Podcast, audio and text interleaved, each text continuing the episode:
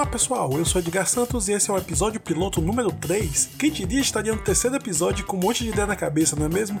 E hoje a gente vai falar sobre uma série indicada pelo meu mozão, que deve estar me ouvindo agora, espero. O Insono, a primeira série 100% sul-africana da Netflix, que estreou em fevereiro de 2020 e criada por um cara chamado Kagiso Lediga. Já passou por ela? Já viu? Se não, é bom dar uma ouvida aqui e agir você já tira suas conclusões, tá certo? Então, bora pro programa.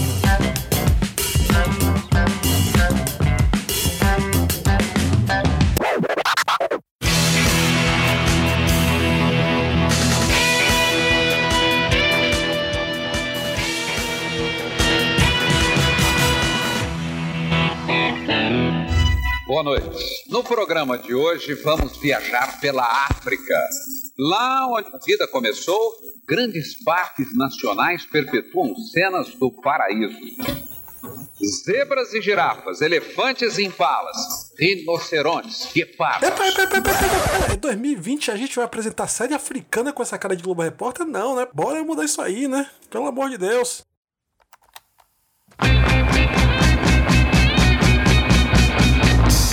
Ah, agora sim. Mas antes a gente tem que tirar um elefante da sala. Principalmente porque não só tem leões e savanas no continente africano, que tem 54 países. Já pensou nisso? Por isso convidei uma amiga especialista em tirar esses paquidermes da frente. Salwane Bispo, CEO da Go Diaspora e expert em África. Dá seu recado, Sal.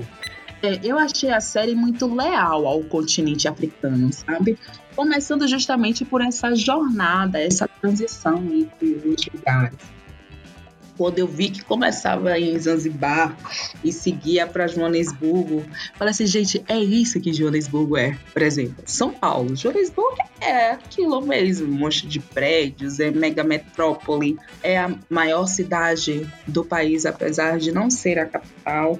E, nossa senhora, eu fiquei, eu me senti muito honrada quando eu percebi as relações, por exemplo, com o Congo e a questão da mineração, com o Zimbábue em si, mas como a maior parte da série acontece em Joanesburgo e logo no primeiro episódio a gente tem momentos bem interessantes, um deles foi uma festa numa casa maravilhosa, porque a África do Sul é grande destaque, inclusive, em design de interiores, em arquitetura. Então, aquilo ali foi super real. Além disso, a questão das pessoas bebendo, né? Espumantes, champanhe, vinhos. É o oitavo maior produtor de vinho do mundo. Eu adorei essa relação leal mesmo. Além, a gente vê também idiomas oficiais, além do inglês, sendo ditos sendo falados. É, então a gente ouve inglês, tem o africano, né?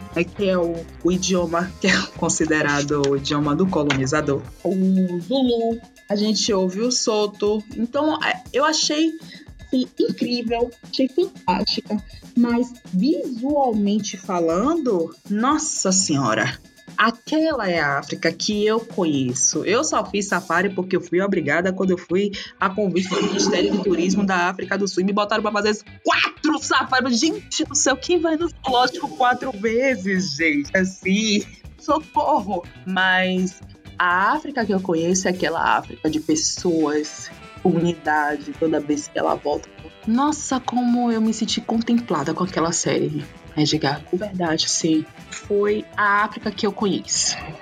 Depois dessa aula, o que falar sobre Queen Sono, né? Bom, a série leva o nome da protagonista, interpretada pela Pearl Chusey, uma espiã de uma organização sul-africana chamada Grupo de Operações Especiais. Sua missão é melhorar a vida dos cidadãos nos países de todo o continente, mas Queen segue a velha escola de espionagem, colocando seu jeito impulsivo e, digamos, criativo em resolver seus perrengues. Além disso, ela tem que lidar com o 25º aniversário do assassinato de sua mãe, uma famosa ativista política do país. Só que os acontecimentos vão mostrando mostrando que as motivações do assassinato são mais complicadas do que ela imagina. Talvez a história de espionagem não seja interessante aos seus olhos. É uma receitinha de bolo, mas a receita é tão honesta que vale muito a pena. É como comida de mãe, que você sabe o tempero, mas sempre que prova é muito bom. E é tão bom ver uma série atuada por 95% de negros, onde as outras línguas faladas se juntam organicamente com o inglês e viram uma linda sinfonia. E o que falar da Pearl? A Queen que ela cria é carismática, é complexa complexa, de forma que ela consegue dar porrada em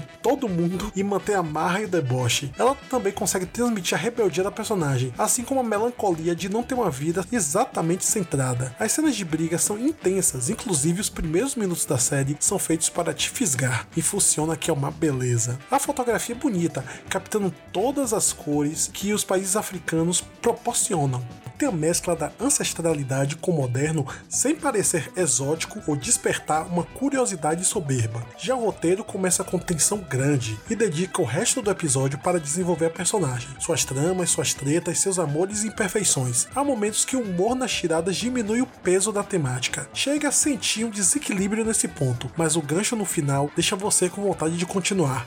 Por isso, acho que sim, vale dar uma chance para Queen Sono, já que tem uma segunda temporada garantida e veja que a África e seus países têm muito a oferecer. Nesse caso, não com uma trama tão original, mas mostrando a mesma competência que é vista em produções americanas, com certeza encontrada lá. Então, bora pro moral do piloto?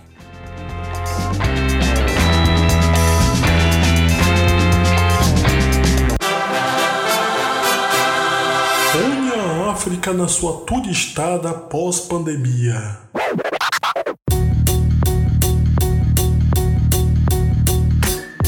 Pessoal, curtiram? Esse papo com Saone foi tão legal que vai rolar um episódio extra só com a gente conversando sobre a série e com spoilers, viu? E não esqueça, manda para seus amigos, compartilha e ajuda o podcast a ter mais e mais ouvintes. Agora você pode ouvir o episódio piloto no Spotify, no iTunes, no Deezer e em um monte de plataforma por aí.